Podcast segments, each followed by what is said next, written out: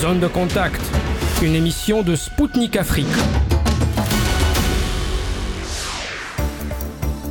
Bonjour Bamako, vous écoutez Spoutnik Afrique sur les ondes de Maliba FM. Je suis Anthony Lefebvre, présentateur de l'émission Zone de contact, et nous sommes ensemble aujourd'hui pour une heure d'émission.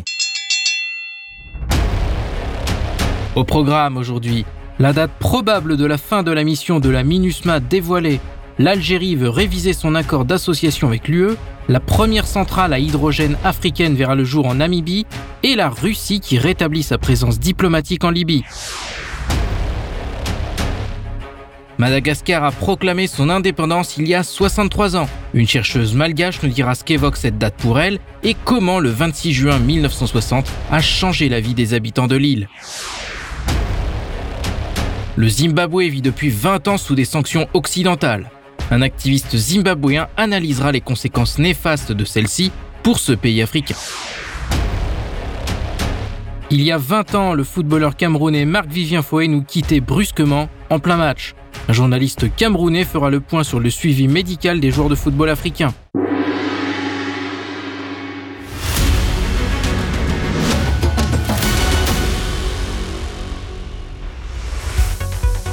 Les jours de la MINUSMA au Mali sont comptés. Selon une agence de presse internationale, un projet de résolution du Conseil de sécurité déposé par la France indique que la mission de maintien de la paix MINUSMA va mettre fin à sa mission le 30 juin.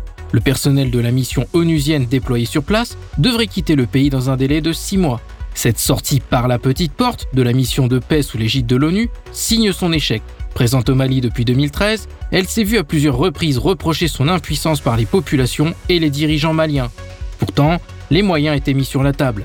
La MINUSMA disposait d'un budget annuel de 1,26 milliard de dollars et d'un contingent de plus de 12 000 soldats. Pour rappel, le 16 juin dernier, le chef de la diplomatie malienne, Abdoulaye Diop, avait demandé le départ de la mission onusienne devant le Conseil de sécurité de l'ONU. Il avait souligné l'échec de cette dernière qui faisait partie, selon lui, du problème. En avril dernier, plusieurs milliers de personnes sont descendues dans la rue à Bamako et dans d'autres villes du pays pour réclamer le départ de la MINUSMA. L'Algérie veut revoir un accord d'association avec l'Union européenne. Ce document, loin d'être gagnant-gagnant, permet aux marchandises européennes d'obtenir des avantages à l'exportation, ce dont ne bénéficient pas les produits en provenance d'Algérie sur le marché de l'Union européenne. Récemment, le ministre du Commerce et de la Promotion des exportations, Tayeb Zitouni, a déclaré durant la foire internationale d'Alger que son ministère travaillait sur l'évaluation et la révision de cet accord. Pour le moment, les modalités et les démarches afin de parvenir à ce but n'ont pas été communiquées. Ce n'est pas la première fois qu'Alger exige de revoir le document. En 2015, L'accord avec l'UE avait été réévalué à la demande de l'Algérie, mais les changements apportés n'ont pas semblé suffisants. Un média algérien a rapporté que sur les dix dernières années, le cumul des exportations algériennes hors hydrocarbures n'a même pas atteint les 14 milliards de dollars, alors que le cumul des importations en provenance de l'UE s'élève à 220 milliards de dollars. Toutefois, l'UE n'est pas disposée à faire des concessions. Le haut représentant de la diplomatie européenne, Joseph Borrell, a défendu cet accord lors de sa visite à Alger en mars dernier. Selon lui, les exportations européennes en Algérie ont reculé de 45% depuis 2015 et que la balance commerciale était en faveur d'Alger. Selon la délégation de l'UE en Algérie, l'Union européenne reçoit presque les deux tiers des exportations algériennes, ce qui en fait le partenaire principal de ce pays la Namibie souhaite lancer prochainement la production d'électricité à partir d'hydrogène. Le ministre des Finances de ce pays a annoncé la construction d'une centrale à hydrogène récemment. C'est un consortium franco-allemand qui a été retenu par le gouvernement namibien pour réaliser ce projet. L'usine qui sera construite par phase produira à terme 2 millions de tonnes d'ammoniac vert par an. Il sera destiné à des marchés régionaux et mondiaux lorsque le site atteindra sa production à pleine échelle d'ici à 2030 selon les prévisions. Parmi les futurs clients, on trouve l'Allemagne, mais le gouvernement namibien souhaite exporter vers ses pays voisins, l'Angola, l'Afrique du Sud et le Botswana. Pour parvenir à ce résultat, Windhoek peut compter sur des ressources en énergie éolienne et solaire de par son fort niveau d'ensoleillement. Cette stratégie s'inscrit dans la volonté du gouvernement namibien de devenir un pôle d'énergie renouvelable en Afrique et à terme d'être le premier pays neutre en carbone. Pour rappel, la Namibie n'est pas le seul pays africain à miser sur l'hydrogène vert. L'Égypte investit actuellement dans cette énergie décarbonée considérée par certains comme le carburant du futur. La production est entrée dans sa première phase au sein de l'usine d'Ain Sorna la première du pays. Des projets de construction de nouvelles usines dans le pays des pharaons sont actuellement sur la table. Moscou est de retour diplomatiquement. Le nouvel ambassadeur de Russie à Tripoli, Haïdar Aganin, a présenté ses lettres de créance au chef du conseil présidentiel de Libye, Mohamed Al-Menfi. Monsieur Aganin a déclaré que la Russie allait maintenant travailler pour renforcer les relations diplomatiques avec la Libye, qui sont traditionnellement amicales. Pour rappel, durant l'été 2014, Moscou a été contraint en raison de la guerre civile en Libye de fermer son ambassade. Durant les neuf années d'absence, la représentation diplomatique a poursuivi son travail depuis la Tunisie voisine. Tard, de nombreux dirigeants libyens avaient exprimé leur souhait de voir l'ambassade russe rouvrir à nouveau. Depuis septembre 2022, un groupe de diplomates russes est revenu à Tripoli pour préparer la réouverture de l'ambassade dans ce pays. À la fin décembre de la même année, le président russe Vladimir Poutine a nommé M. Aganin ambassadeur en Libye.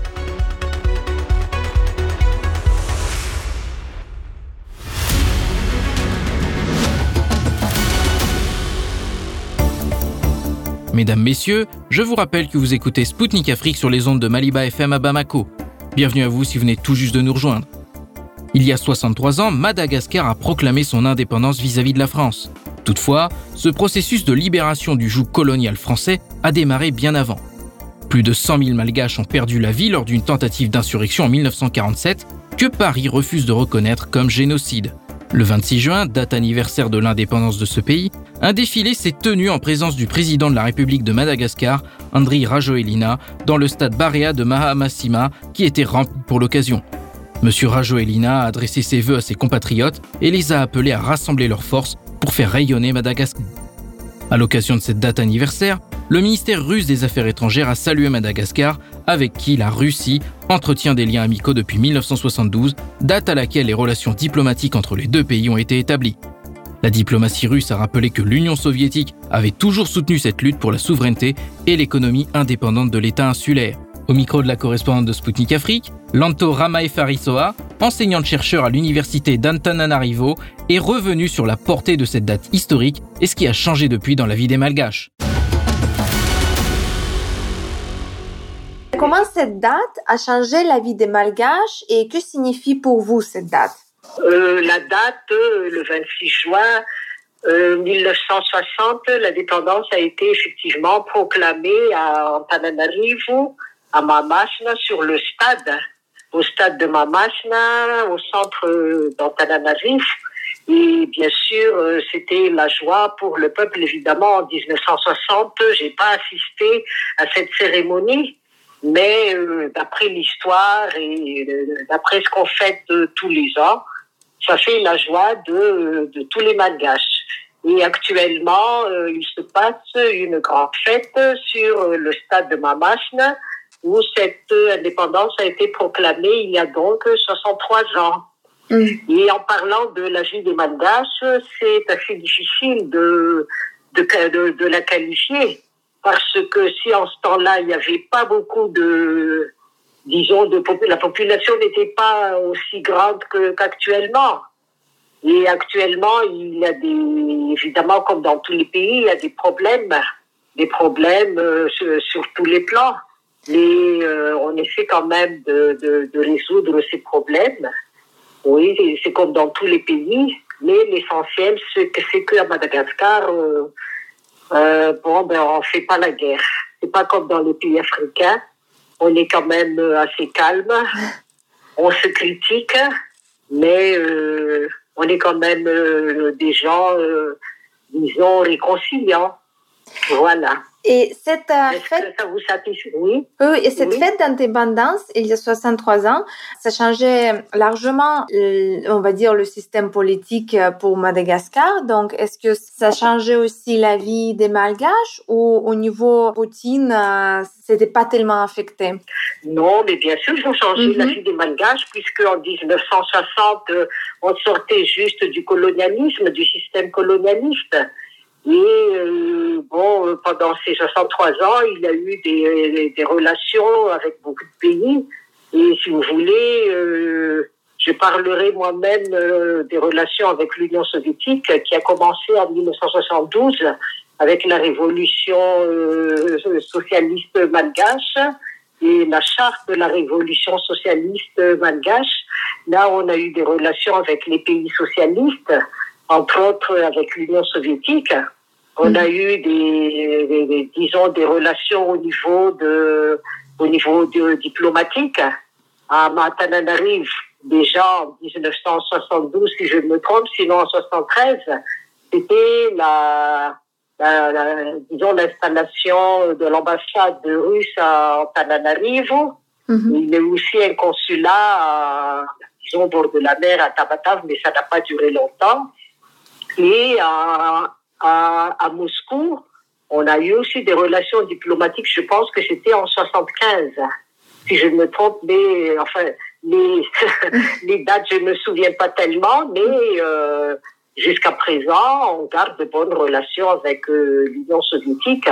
Et pour vous dire, euh, sur la vie des Malgaches, grâce à ces relations avec euh, les pays socialistes, on a pu envoyer des étudiants euh, étudier dans ces pays socialistes, mais pas toujours dans les pays, euh, disons, les pays de l'Ouest, parce qu'avant, c'était très difficile d'obtenir des bourses dans les pays de l'Ouest, mais avec euh, les relations avec les pays socialistes, euh, c'était plus facile parce que les bourses étaient offertes.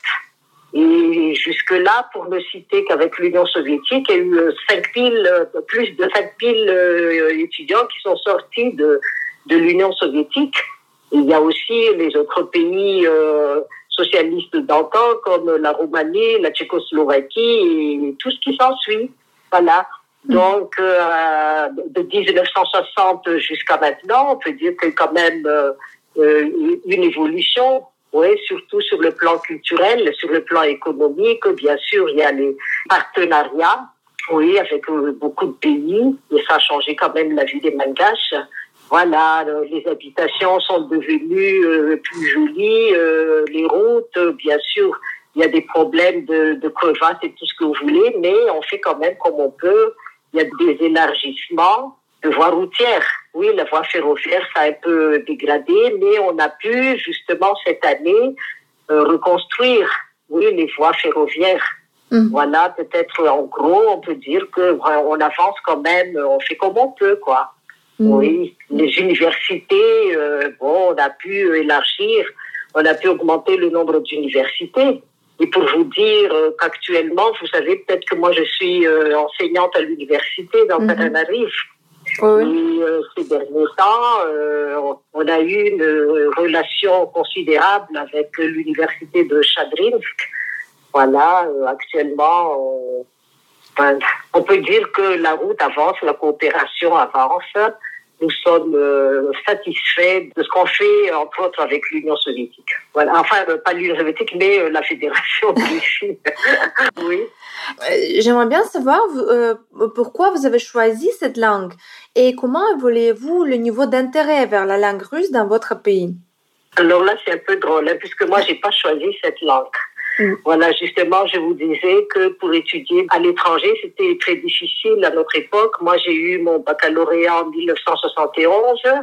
Bon, c'était pas encore 72 où on a commencé la révolution socialiste, euh, les relations avec l'Union soviétique, mais c'était encore une période très difficile et je voulais absolument euh, étudier euh, la langue allemande.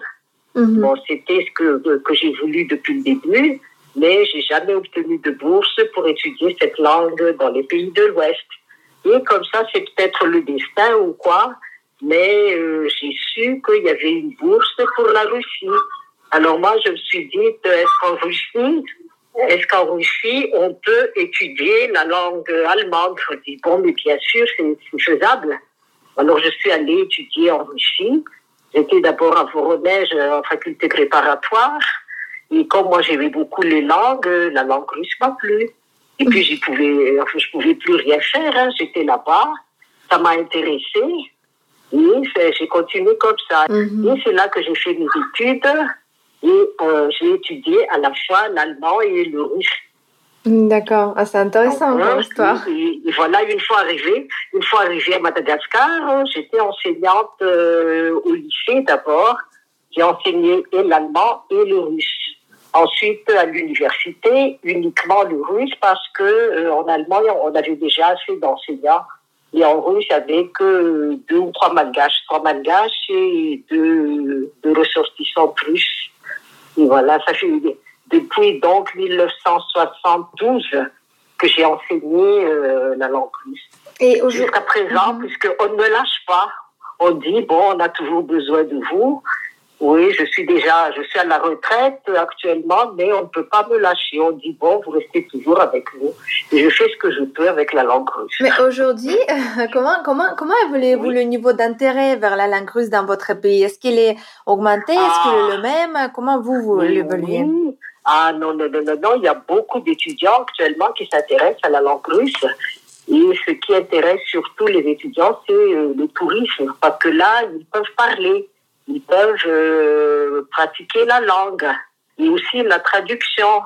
Mhm. Et évidemment, l'enseignement, euh, pour ceux qui optent pour l'enseignement, ils aiment euh, enseigner la langue russe.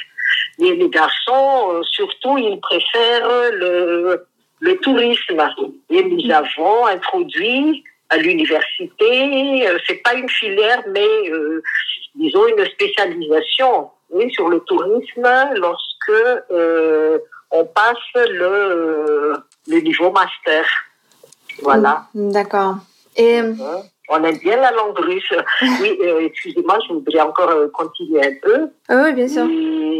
actuellement, actuellement, on essaie d'introduire la langue russe à un niveau beaucoup plus bas dans les écoles.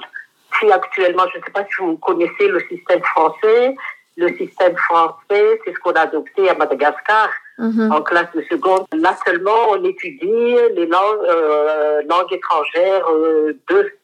Oui, parce que la première langue étrangère obligatoire, c'est l'anglais. Et langue étrangère 2, c'est choix entre allemand, espagnol et russe. Mhm. Oui, et on voudrait que actuellement on descende un peu au niveau euh, classe de quatrième. Alors il y a beaucoup d'intérêt parce que si on a commencé avec, euh, disons, une vingtaine d'étudiants comme euh, spécialité langue russe, là nous sommes à, plus d'une centaine. Hein. Oui, il y a toujours intérêt. Vous voyez pourquoi? Parce que mm-hmm. euh, ici on pense que savoir lire le russe, c'est quelque chose d'exceptionnel. Parce mm-hmm. que l'écriture cyrillique, il n'y a pas beaucoup qui connaissent l'écriture cyrillique. Et on s'amuse même dans Facebook à écrire son nom en russe. et on se donne des pseudonymes comme, euh, disons, Pushkin. Ah non, vous voyez des, choses comme ça? Ah oui, euh, c'est intéressant, c'est intéressant. Oui. Je savais pas. Oui, oui, oui, c'est intéressant. Et, euh. Il y en a qui signent même. En fait, ce sont nos étudiants. Hein. Mm-hmm. Oui, ils signent en russe. Alors, leur nom, leur, nom, prénom. Oui, leur nom, oui et c'est écrit en russe. D'accord. non, il y a beaucoup d'intérêt ici à connaître la Russie. Oui, ne pensez pas que, que nous vous ignorons, pas du tout. Pas du tout. Nos, nos étudiants sont très actifs. oui, ils propagent la langue russe, la civilisation russe partout où ils vont. Ils sont dans tout Madagascar. Oui, c'est Antananarivo, euh, qu'on se spécialise en langue russe, mais les étudiants viennent de tous les coins de Madagascar. Voilà. D'accord, d'accord. Et même, oui, et même c'est à Tamatave, à Tamatave qu'il y a beaucoup plus de, disons, d'élèves qui étudient le russe. Voilà. Mais le, disons, le hic, c'est que les parents ne trouvent pas d'endroit où loger leurs enfants hmm. s'ils étudient le russe en Tananarive. Ah, voilà le handicap.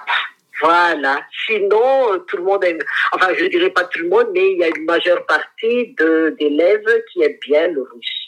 Et vous savez que dans les actualités récemment, c'est tombé que euh, des langues africaines locales allaient être ajoutées au programme scolaire à Moscou. Et donc, euh, pensez-vous que l'introduction des langues africaines en Russie peut contribuer à l'amitié et au renforcement des relations entre nos pays? Évidemment.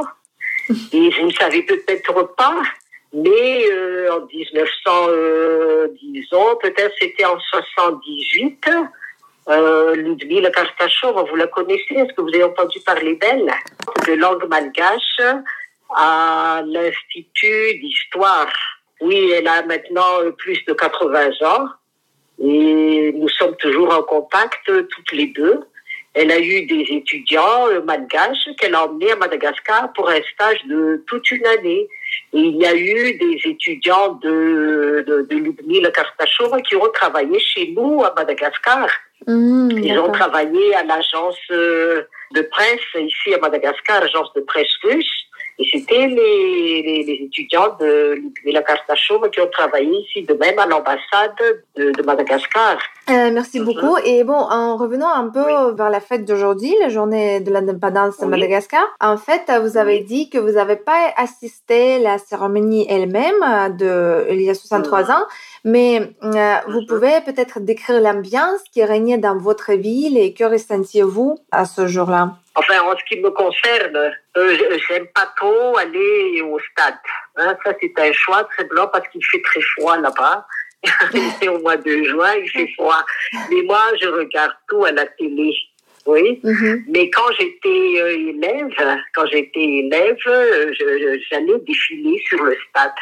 Ça, on aimait bien parce qu'on était élève, euh, il y avait une bonne ambiance, euh, on allait défiler au stade.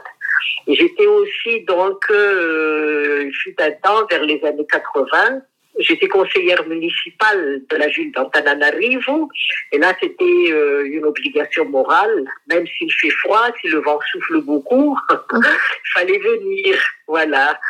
Bon, non, mais c'est une bonne ambiance. Là, je ne suis pas très loin du stade. Euh, il se passe, Mm. euh, disons, une grande festivité. Mhm. Euh, on chante, euh, on danse. Euh, ce matin, c'était la revue militaire.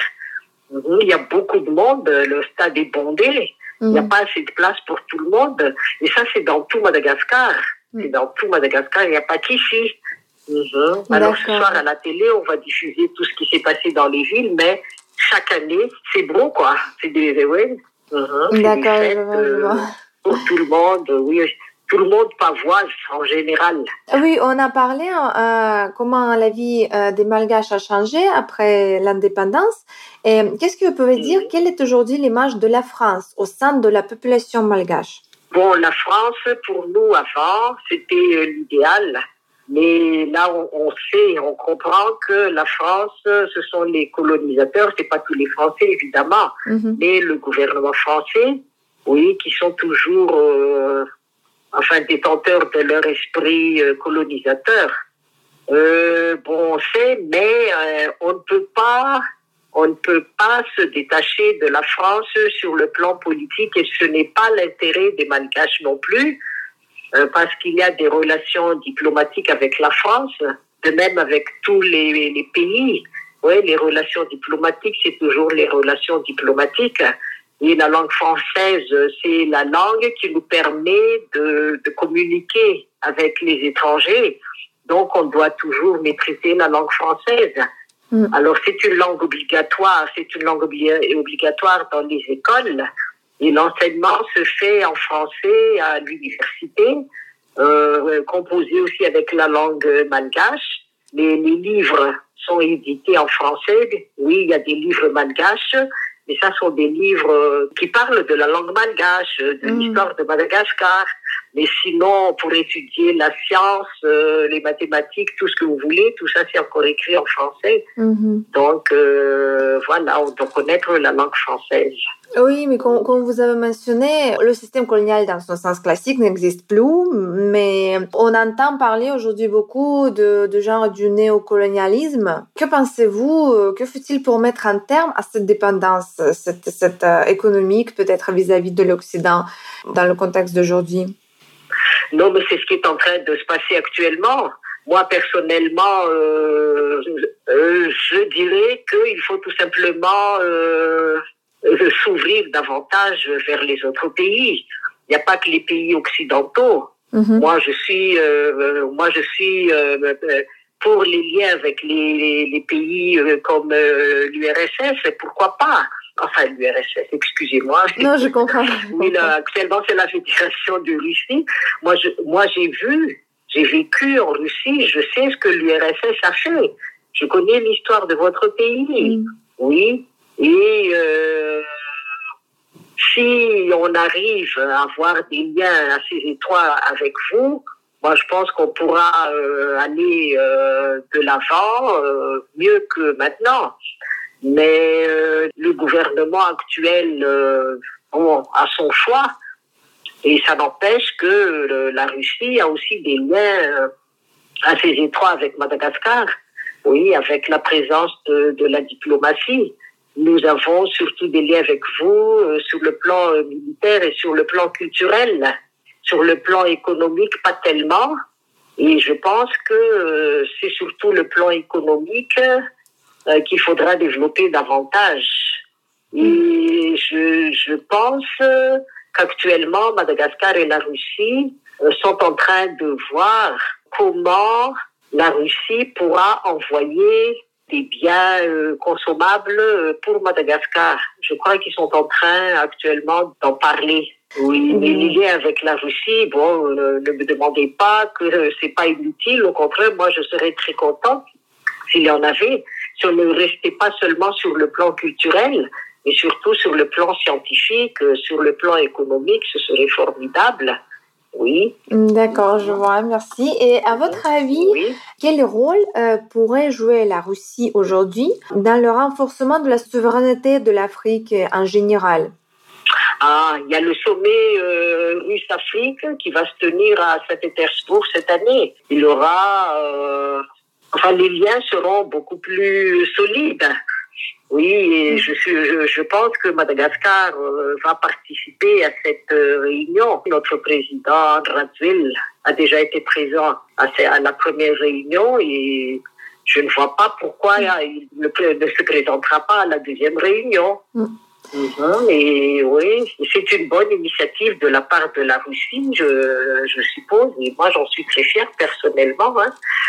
Parce que, enfin, jusque-là, on ne connaissait que l'Occident et surtout France-Afrique. Et maintenant, il y aura euh, euh, Russie-Afrique. Alors ça, c'est très bien. Et il y a pas mal de pays qui ont des liens diplomatiques avec la Russie. Il y a pas mal de pays qui ont eu des étudiants euh, sortant de la Russie. Et on peut justement, par le biais de ces étudiants, renforcer les liens euh, économiques si, si, les, si le, le, le, sommet se passe bien. Il n'y a pas de raison que ça ne se passe pas bien. D'accord. surtout actuellement, oui. Et... Surtout avec le contexte géopolitique actuel, euh, on a tout intérêt à, à travailler avec la Russie. Et vous savez, nous parlons aujourd'hui beaucoup aussi du nouveau monde multipolaire. Comment euh, voyez-vous la place de l'Afrique dans ce nouveau euh, monde émergent multipolaire? L'Afrique a toujours été euh, sous la coupe des anciens colonisateurs. Et maintenant, avec le monde multipolaire, c'est le moment où jamais pour l'Afrique de s'affirmer, de sortir du joug, si on peut encore le dire, du joug colonialiste, parce que le néocolonialisme, ça existe toujours en Afrique. Voilà, on est toujours dépendant. Et peut-être qu'avec euh, l'émergence de ce monde multipolaire, c'est le moment ou jamais de, s'affirmer. Oui, avant, il n'y a eu que les, euh, enfin, la Banque mondiale, le FMI et tout ça. Actuellement, il y a le BRICS et c'est déjà euh, un moyen pour changer euh, d'orientation ou, ou, pour s'élargir, euh, pour avoir beaucoup plus d'ouverture, euh, non seulement axé sur les, les, les, bailleurs de fonds habituels, mmh. mais il y a BRICS, si vous voulez. Et c'est toujours ce qui manque en Afrique, c'est le c'est l'économie qu'on n'arrive pas à développer on n'arrive pas, disons, oui, mais comme ça, à, se développer, mais parce qu'on manque beaucoup de moyens. On a peut-être euh, les, ressources euh, minières, oui, mais on n'arrive pas à les exploiter. Sinon, si on les exploite, euh, c'est toujours l'esprit colonialiste qui les exploite, quoi, si vous voulez, mhm. mais pas pour le bien du pays. Alors pour en revenir à votre pays, ben c'était pas comme au temps de l'Union soviétique où tout appartenait à l'État. Mais là, ben, beaucoup de choses appartiennent au privé. Et justement, ces entreprises privées, euh, elles travaillent pour elles. Et pas pour le pays. Et vous avez mentionné les BRICS. Euh, là, on voit aussi l'intérêt euh, augmenter, on va dire. Euh, beaucoup de pays africains ont déjà manifesté leur envie de, de rejoindre les BRICS dans le futur. Et comment vous voyez les relations entre Madagascar et les BRICS? Qu'est-ce que les BRICS peuvent donner à Madagascar, par exemple? Comme je vous ai dit, mhm. il faut tout simplement une ouverture. C'est un choix politique. Mhm. On en parle beaucoup dans les journaux, mais c'est un choix au niveau gouvernemental. Si on arrive à, changer d'orientation, ou peut-être pas complètement d'orientation, mais s'ouvrir vers aussi le côté BRICS, ben, ce sera déjà bien.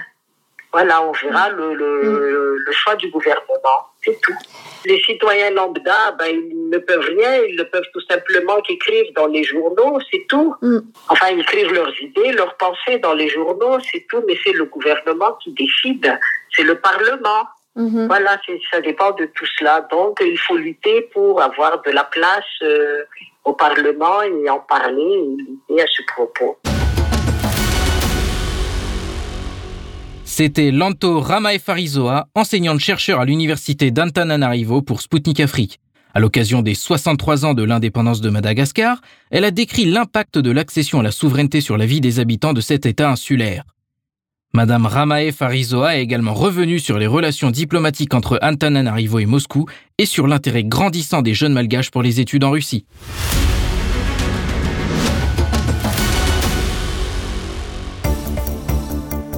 Chers auditeurs et auditrices de Maliba FM, vous êtes bien à l'écoute de Maliba FM depuis Bamako sur 99.5 FM.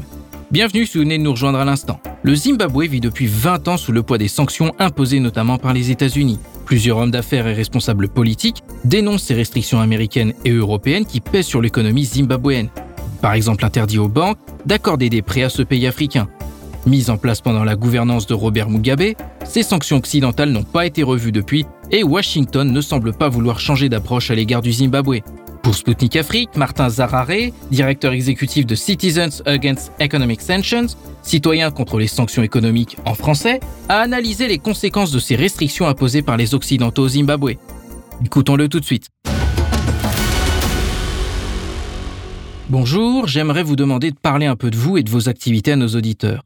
Firstly, uh, my name is uh, Martin. Tout d'abord, je m'appelle Zarare Martin. Je suis le directeur exécutif d'une organisation appelée Citizens Against Economic Sanctions, citoyens contre les sanctions économiques. Il s'agit de citoyens zimbabwéens qui s'opposent aux sanctions économiques illégales imposées à notre pays par l'Amérique et par, je peux le dire, ses supplétifs européens. Notre organisation a découvert que ces sanctions nous affectaient réellement. Nous nous sommes dit qu'il nous fallait monter à bord et être la voix du peuple, la voix des sans-voix, la voix des Zimbabwéens, des gens dans nos rues, dans nos communautés, dans nos zones rurales, des vrais gens qui sont affectés par ces sanctions. Nous sommes une organisation qui se déplace dans toutes nos provinces, dans tous nos villages, nos villes, nos districts, pour éduquer les gens les sensibiliser, les informer de la réalité de ces sanctions. Car lorsqu'ils ont imposé ces sanctions au Zimbabwe, ils ont dit qu'elles ne visaient que quelques personnes, nos quelques dirigeants. Mais lorsque nous avons fait des recherches sérieuses, nous avons découvert qu'il s'agissait d'une désinformation très grave. Ces sanctions sont économiques. Elles visent notre gouvernement, elles visent notre économie et il faut que les gens soient informés, se réveillent pour comprendre ce qui se passe réellement. Et combien de personnes de l'organisation a-t-elle touché notre organisation a touché des centaines de milliers de personnes. Nous sommes maintenant dans les dix provinces de notre pays et même dans les districts de notre pays. Notre organisation s'est développée. Près d'un million de personnes ont été touchées par ce programme et il progresse. Et les gens commencent à dire, vraiment, nous ne savions pas que cela se produisait. Nous ne le savions pas parce que lorsque nous allons sur les médias sociaux, on nous dit qu'il n'y a pas de sanctions au Zimbabwe que c'est la corruption. Mais aujourd'hui, plus d'un million de personnes se réveillent et l'Amérique va bientôt se rendre compte que son char touche à sa fin. Les gens se rendent compte de la vérité. J'ai lu dans certains médias que vous avez signé une pétition adressée au gouvernement américain, au Royaume-Uni et à l'ONU pour la levée de ces sanctions. Des progrès ont-ils été accomplis? Nous avons en fait entamé ce processus le 25 octobre de l'année dernière en organisant une manifestation citoyenne massive devant l'ambassade américaine que nous avons assiégée à Harare. Plus de 10 000 personnes s'y sont rendues à pied en bus. Une fois sur place, nous avons signé une pétition. Près de 5000 personnes ont signé une pétition ce jour-là pour dire que ces sanctions doivent être levées immédiatement parce qu'elles sont illégales.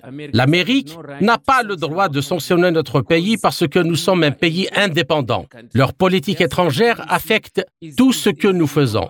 Après avoir fait cela, nous nous sommes assis avec notre équipe et nous avons dit, les habitants du Zimbabwe dans nos provinces disent, mais vraiment, que devrions-nous faire? Nous avons dit que nous devions continuer à faire pression sur les Américains, sur l'Union européenne et sur les Nations unies pour qu'ils comprennent que ce problème nous affecte. Nous sommes donc en train de recueillir des signatures. Nous avons atteint presque 400 000 signatures et nous sommes en train de mettre en place les ressources et toute la logistique pour pouvoir maintenant soumettre ces pétitions aux Nations Unies, à l'ambassade américaine à Harare, au bureau de l'Union européenne à Harare, à l'ambassade britannique, à toutes les capitales européennes qui sont ici, qui parrainent ces sanctions au détriment de notre pays. Avez-vous envoyé la pétition et avez-vous reçu une réponse? Yes, yes, yes. The first one we did submit. Oui, nous avons déposé la première. Ces gens sont tellement arrogants qu'ils n'ont même pas répondu à la première. Mais vous savez comment ils sont. Nous allons continuer à soumettre ces pétitions. Mais nous savons que lorsque nous soumettrons celles-ci à l'Union européenne, au bureau des Nations unies ici et dans d'autres capitales, nous savons qu'ils commenceront à s'en rendre compte. Ils savent déjà que les gens commencent à se poser des questions, à se réveiller et à comprendre ce qui se passe réellement. Nous continuerons à faire pression sur eux et nous savons qu'ils réagiront à un moment ou à un autre. Et comment les sanctions occidentales imposées au Zimbabwe ont-elles affecté la vie quotidienne des citoyens ordinaires? Nous avons des problèmes. Nous avons de très gros problèmes parce que ces sanctions sont réelles. Ces sanctions sont économiques. Elles touchent notre économie. Et les choses ne vont pas bien comme elles allaient avant que ces sanctions ne soient imposées. Notre pays était si paisible, tout allait bien, mais aujourd'hui, à cause de ces sanctions, notre vie quotidienne a été affectée. C'est la première chose. Deuxièmement, avant les sanctions, notre espérance de vie était d'environ 55 ans. Notre secteur éducatif était le meilleur d'Afrique et même du monde. Les diplômés de nos universités étaient réclamés partout les pays. Après cela, nous avions de l'emploi. Le taux de chômage au Zimbabwe était peut-être de 4,5 ou de 10 avant les sanctions, parce que les industries fonctionnaient, les mines fonctionnaient, le secteur agricole fonctionnait. Mais lorsque les sanctions sont arrivées, les choses se sont effondrées. On peut donc dire que beaucoup de choses sont négatives aujourd'hui à cause des sanctions. Pourquoi? Parce que ces sanctions sont économiques. Elles visent notre économie et non une seule personne. Et quand on regarde cela, on constate que notre système de santé est affecté. Comme je l'ai dit, notre agriculture est touchée, nos industries sont touchées, notre vie quotidienne est affectée. Nous sommes donc en difficulté. Beaucoup de choses se sont produites. Comme je le disais, notre système éducatif produisait les meilleurs diplômés et tout le monde se battait et se bat encore pour les avoir. La fuite des cerveaux a donc réellement affecté notre pays. Un grand nombre de personnes instruites, tout le capital humain dont nous avons besoin ont dû quitter notre pays. Et à cause des sanctions, ils sont attirés par l'Angleterre, ils sont attirés par l'Amérique, l'Écosse, l'Australie, l'Afrique du Sud. Et ce sont ceux qui imposent les sanctions qui profitent de l'éducation et de la sueur que notre gouvernement a investi dans l'éducation de notre peuple. Ils les attirent là-bas. Ils en profitent et nous sommes perdants. Tout va mal à cause de ces sanctions. Et puis, il y a l'inflation qui se produit parce que notre dollar a été très affecté par ces sanctions. Je veux dire que les prix augmentent tous les jours. Notre peuple souffre et tout va mal. Ces sanctions nous ont vraiment affectés et nous souffrons, mon ami. Nous souffrons. C'est terrible. Comment décririez-vous les réalisations du Zimbabwe en termes de développement? We are a very resolute people. Nous sommes un peuple très résistant. Les Zimbabwéens sont des gens qui se tiennent debout et qui travaillent dur. Nous sommes des travailleurs acharnés en général. Vous serez surpris quand vous reviendrez ici. Vous ne croirez pas que ce pays est soumis à des sanctions aussi lourdes et à la reprise de ces sanctions. Notre pays se développe. Le secteur de la construction est en plein essor. Vous savez, si vous allez à Harare, si vous allez dans toutes les régions du Zimbabwe, même dans les communautés rurales, vous trouverez des établissements qui sont en train d'être construits. Et nos industries tournent. Nous nous sommes dit, si nous restons sans rien faire, ayant décidé que nous sommes de toute façon soumis à des sanctions, nous mourrons. Nous nous sommes dit, réveillons-nous, défendons notre pays, défendons la souveraineté. Le président de la Deuxième République, son Excellence Kamrad Emerson Dambudzo Mnangagwa, dirigeant du parti ZANU-PF, a dit que nous devons développer notre pays nous-mêmes. Nous avons donc des barrages partout, nous avons des routes partout qui ont été construites en trouvant les ressources à l'intérieur de notre pays. Parce qu'avec ces sanctions, nous ne pouvons pas obtenir de prêts du FMI, de l'institution de Bretton Woods, des clubs de Paris ou de toute autre forme d'aide. Tout vient de l'intérieur. Notre développement est donc en marche. Et regardez ça, la plus grande usine d'acier d'Afrique a été détruite par ces sanctions, mais nous construisons une autre usine géante. Regardez notre renouveau agricole. Nous avons produit des millions et des millions de tabac que même les Blancs, lorsqu'ils étaient ici, n'avaient jamais produit. Mais nous l'avons fait au cours de la dernière saison. Nous sommes désormais autosuffisants en blé. Nous ne pouvons pas importer. D'autres importent de chez nous. Vous pouvez donc constater que notre développement est constant et que nous allons de l'avant. Et comment le Zimbabwe a-t-il réussi à se développer malgré les sanctions? Comme je l'ai déjà dit, nous sommes un peuple très résistant. Nous sommes des gens qui défendront la souveraineté de leur pays, le Zimbabwe. Nous sommes patriotes. Même lorsque les Blancs étaient ici, c'est nous qui travaillions dans les mines, c'est nous qui travaillons dans les fermes, c'est nous, le peuple du Zimbabwe, qui travaillons dans les entreprises. Et c'est eux qui ont fait la plus grosse erreur parce qu'ils nous ont enseigné. Et l'éducation que nous avons reçue d'eux nous a permis de développer notre pays. Nous développons maintenant notre pays et nous sommes très reconnaissants envers des pays comme la Russie. Vous savez, la Russie a été à nos côtés depuis l'époque de la lutte pour la libération et elle est aujourd'hui avec nos amis. Nous sommes très reconnaissants envers des pays comme la Chine. La Chine a été avec nous et elle est toujours avec nous. La Russie est toujours avec nous. Et ses amis nous ont aidés, vous savez, avec leur technologie, avec tout. Et nous allons de l'avant. Et l'autre chose que nous devons comprendre, c'est que nous avançons sans aucun financement de la part des donateurs parce qu'ils ont tout arrêté. Ils ont même donné des instructions à toutes ces institutions financières par le biais de cette directive pour qu'elles ne nous aident pas. Nous allons donc de l'avant et nous reconstruisons notre pays. Et vous savez, c'est un choc pour eux de voir le Zimbabwe toujours debout après 22 ans de sanctions. Et ils imaginent tous les moyens pour nous détruire. Mais ce qui se passe en ce moment, c'est que le Zimbabwe va organiser des élections en août. Et c'est à ce moment-là que l'on s'aperçoit qu'il propose de nouveaux autres mécanismes pour affaiblir notre économie, pour dévaluer notre dollar, afin que le peuple zimbabwéen puisse se soulever à nouveau contre le gouvernement. Mais le peuple zimbabwéen se réveille pour voir qui est vraiment en train de nous détruire. Et de quelle manière les sanctions ont-elles affecté les États membres de l'autorité intergouvernementale pour le développement? Ces sanctions ont affecté beaucoup de gens, beaucoup de nos pays voisins. Lorsque ces sanctions ont commencé, beaucoup de gens ont fui le Zimbabwe en masse pour se rendre dans les pays voisins, dans d'autres pays et même en Europe. Mais lorsque ces pays se développent, ils sont également affectés par l'afflux d'étrangers sur leur propre territoire.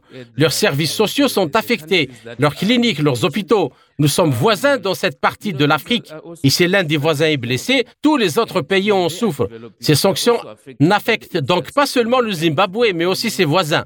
Leurs économies ralentissent également parce qu'elles auraient pu bénéficier du secteur agricole du Zimbabwe, qui est le grenier de l'Afrique. Ils bénéficient également des exportations du Zimbabwe, qui été une puissance industrielle. Mais aujourd'hui, ils n'obtiennent plus tous les matériaux qu'ils avaient l'habitude d'importer du Zimbabwe. Ils importent maintenant peut-être d'ailleurs parce que nos grandes industries ont été touchées. Comme vous le savez, le Zimbabwe est le pays qui a le plus souffert de ses ressources minérales et lorsque ces sanctions affectent notre production, tout le monde est touché. Alena Douane, rapporteur spécial des Nations Unies sur l'impact des mesures coercitives unilatérales sur la jouissance des droits de l'homme, s'est rendue au Zimbabwe pour évaluer l'impact des sanctions sur le pays. Elle a conclu que les sanctions avaient aggravé les problèmes économiques préexistants du pays. Pourquoi ces sanctions restent-elles imposées malgré la condamnation internationale des sanctions unilatérales? The Americans are bullies.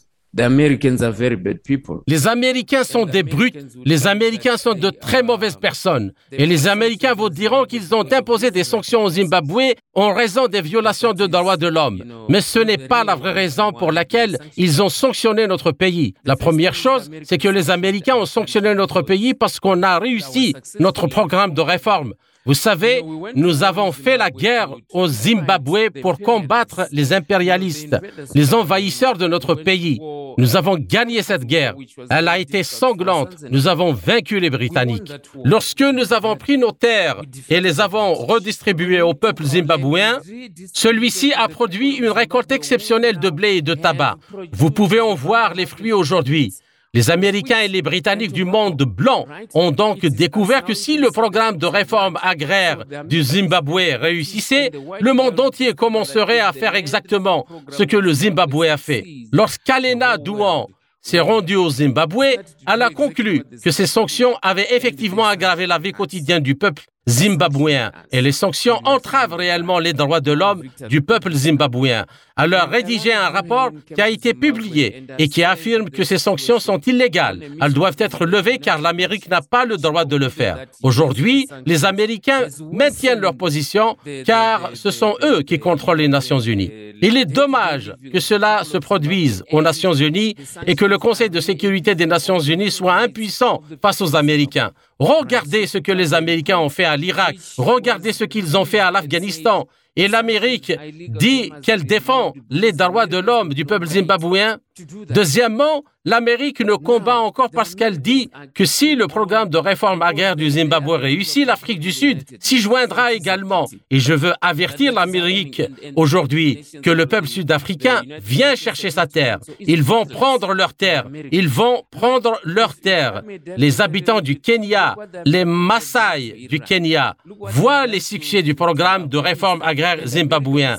Ils le constatent tous les jours. Les Maasai viennent chercher leur terre également. Même les Américains, les Indiens américains viennent aussi pour leur terre. Tout le monde vient chercher sa terre parce qu'au Zimbabwe, nous avons donné le temps et le monde voit que c'est possible, même avec les sanctions. Le monde se réveille et dit que nous devons être indépendants. Nous avons besoin de notre souveraineté. Je voudrais remercier la Russie. Je voudrais remercier le groupe des BRICS qui se met en place pour mettre fin à l'hégémonie du dollar américain. Ce monde sera multipolaire parce que les choses changent.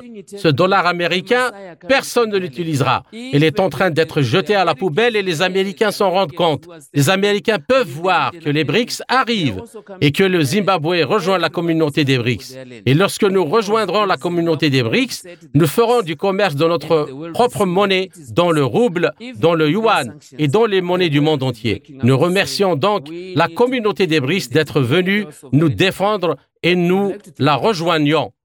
Le monde s'élève, le monde s'élève. C'était Martin Zarare, directeur exécutif de Citizens Against Economic Sanctions pour Sputnik Afrique. À notre micro, il a analysé les conséquences néfastes de 20 ans de sanctions occidentales pour le Zimbabwe. Il a ensuite salué la prise de conscience de la population qui commence à se réveiller face à ces sanctions illégales.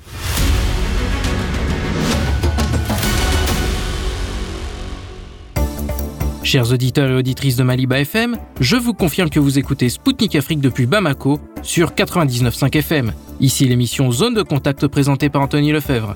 Je vous salue si vous venez tout juste de nous rejoindre. 20 ans. 20 ans déjà que le footballeur camerounais Marc-Vivien Fouet nous a quittés.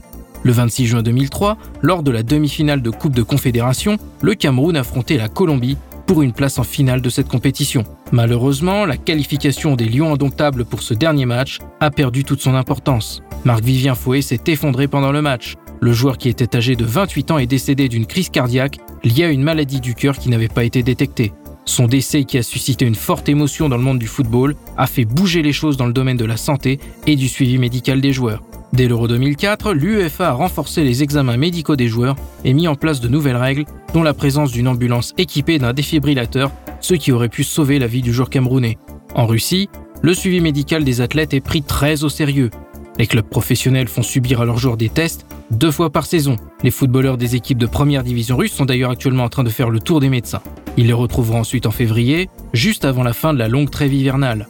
Toutefois, il est bon de s'interroger sur les structures existantes en Afrique. Au micro de Spoutnik Afrique, Willy Kak, journaliste sportif camerounais, a mis en lumière les différences en matière d'équipement et de suivi sur le continent africain et le rôle que pourrait jouer la Russie pour aider l'Afrique à faire des progrès dans ce domaine. En Europe, des mesures ont été prises pour prévenir ce type d'accident. Des examens médicaux sont désormais obligatoires avant le début de chaque saison et chaque club professionnel français doit être doté d'un défibrillateur. En Russie, ces tests ont lieu deux fois pendant la saison sportive. Quelles mesures existent actuellement en Afrique dans les championnats professionnels? Bah, Écoutez, il y a de plus en plus de mesures qui sont prises euh, par les fédérations euh, africaines de football pour renforcer à tous les niveaux, que ce soit la médecine sportive. On a, pour le cas du Cameroun, euh, à ce que je sache, à chaque match, on a un médecin traitant qui est programmé on a une ambulance médicalisée. C'est vrai qu'on peut émettre encore des réserves sur la qualité de ces ambulances. Bon, les équipes euh, en elles-mêmes essayent aussi de prendre des dispositions en s'attachant les services de médecins sportifs qualifiés et en essayant aussi d'avoir le strict minimum, euh, le strict minimum pour les premiers secours. Euh, bon nombre des équipes aujourd'hui ont une trousse de secours assez euh, fourni. Bon, on est loin quand même euh, des standings euh, européens, ça il faut le reconnaître parce que elles sont encore très peu nombreuses, les équipes en Afrique subsahélienne, notamment au Cameroun, qui peuvent avoir leur propre médecin traitant. Généralement, elles essaient de travailler avec les médecins que la fédération met à leur disposition, mais la plupart des équipes ont un kinésithérapeute euh, qui accompagne l'équipe euh, au quotidien et qui intervient lorsque un joueur est victime euh, soit d'un bobo, est victime d'une blessure.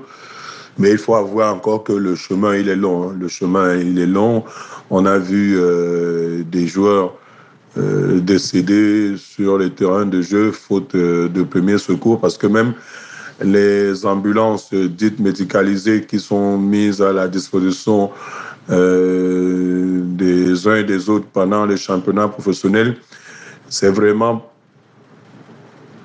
on est loin des standings européens, comme je le disais. On est loin des standings européens. Moi, j'ai eu la chance, un de ces quatre, de rentrer dans l'une de ces ambulances c'est le strict minimum. Hein. Déjà que dans ces ambulances, on ne peut même pas procéder à la petite chirurgie. Or, euh, l'objectif de ces ambulances, c'est de pouvoir déjà euh, produire les premiers soins, quelle que soit la qualité de la blessure. Donc, euh, il y a énormément de travail à faire encore pour les mesures qui sont actuellement prises quant à la médecine sportive euh, dans certains de nos pays, notamment le cas du Cameroun. Et existe-t-il des différences entre pays africains dans ce domaine? Ben, Il existe euh, des différences. Hein. Vous savez que quand on parle euh, de football, quand on parle de professionnalisme, c'est un professionnalisme à plusieurs étages. Selon qu'on soit en Afrique subsahélienne ou qu'on soit en Afrique du Nord. Vous savez que l'Afrique maghrébine est un peu plus développée quand on parle de football. Et donc, de ce côté-là, c'est vrai qu'il y a également des manquements, mais il y a des différences notoires entre les championnats professionnels des pays maghrébins et les championnats dits professionnels des pays subsahéliens, il existe énormément de différences. Euh, quand, euh, par exemple, l'une des équipes maghrébines vient disputer un match de Coupe africaine avec les équipes euh, de l'Afrique subsahélienne, on voit que le gap est énorme. Le gap est énorme, que ce soit au niveau des primes de match, que ce soit même au niveau des conditions dans lesquelles les uns et les autres se déplacent. Donc, il y a énormément de différences entre pays africains pour ce qui est de la médecine sportive. Beaucoup reste encore à faire pour les pays de l'Afrique noire. Euh, beaucoup a déjà été fait du côté de l'Afrique euh, dite blanche, l'Afrique euh, du Nord. Mais à chacun de ces niveaux, vous savez, la perfection n'est pas de ce monde. On a vu aussi dans certains stades du côté de l'Afrique du Nord des joueurs euh, euh souffrir euh, sur l'aide de jeu. Bon, je n'ai pas souvenir d'un joueur qui soit décédé sur un terrain de jeu en Afrique maghrébine. Ben, je peux vous dire quand même que les différences, il en existe. Il en existe et le gap, il est énorme hein, entre la façon dont les choses se font du côté de l'Afrique euh, subsahélienne et la façon dont les choses se font du côté de l'Afrique maghrébine. Et selon vous, comment la Russie pourrait aider les pays africains à améliorer les infrastructures déjà existantes? Ben, comment la, Russie peut-elle aider l'Afrique euh, Déjà par des partenariats.